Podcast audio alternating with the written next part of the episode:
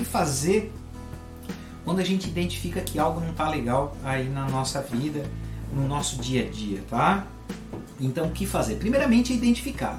Se tu identificou, mesmo que de forma é, acentuada ou, ou de uma forma mais amena, como eu faço para lidar com tudo isso? Como eu faço para melhorar a minha situação?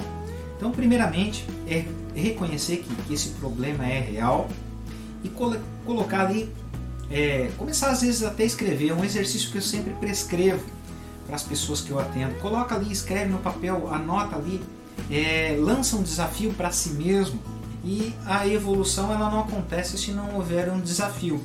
Então desafie-se a si mesmo nesse ponto que tu identificou na tua vida que não está legal e precisa ser mudado. Não vamos falar aqui de 100% de mudança. Não vamos falar aqui de, de é, um patamar, às vezes, inatingível, que eu não consiga nem com, é, chegar perto deste padrão. Mas coloca um primeiro degrau a ser seguido. Então, se tu se identificou dentro da, da área física, ah, eu não estou fazendo atividade física, eu estou sedentário, eu estou comendo demais. Não coloque assim uma meta, ah, amanhã eu vou me matricular na academia, vou de segunda a sexta na academia, até no verão vou estar tá com sarado. Não, isso não existe. Isso é fantasia, isso é sonho, isso não é a verdade. E quando a gente começa a trabalhar com fantasia, fantasia, o nome dela, é, a fantasia nós podemos dar um outro nome a ela, né?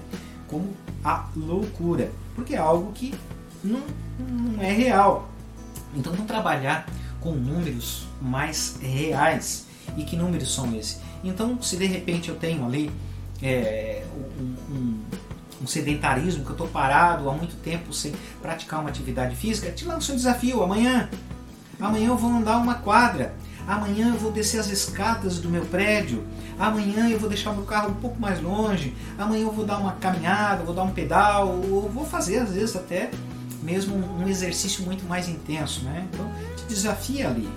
A própria questão da alimentação, coloca lá um limite, né?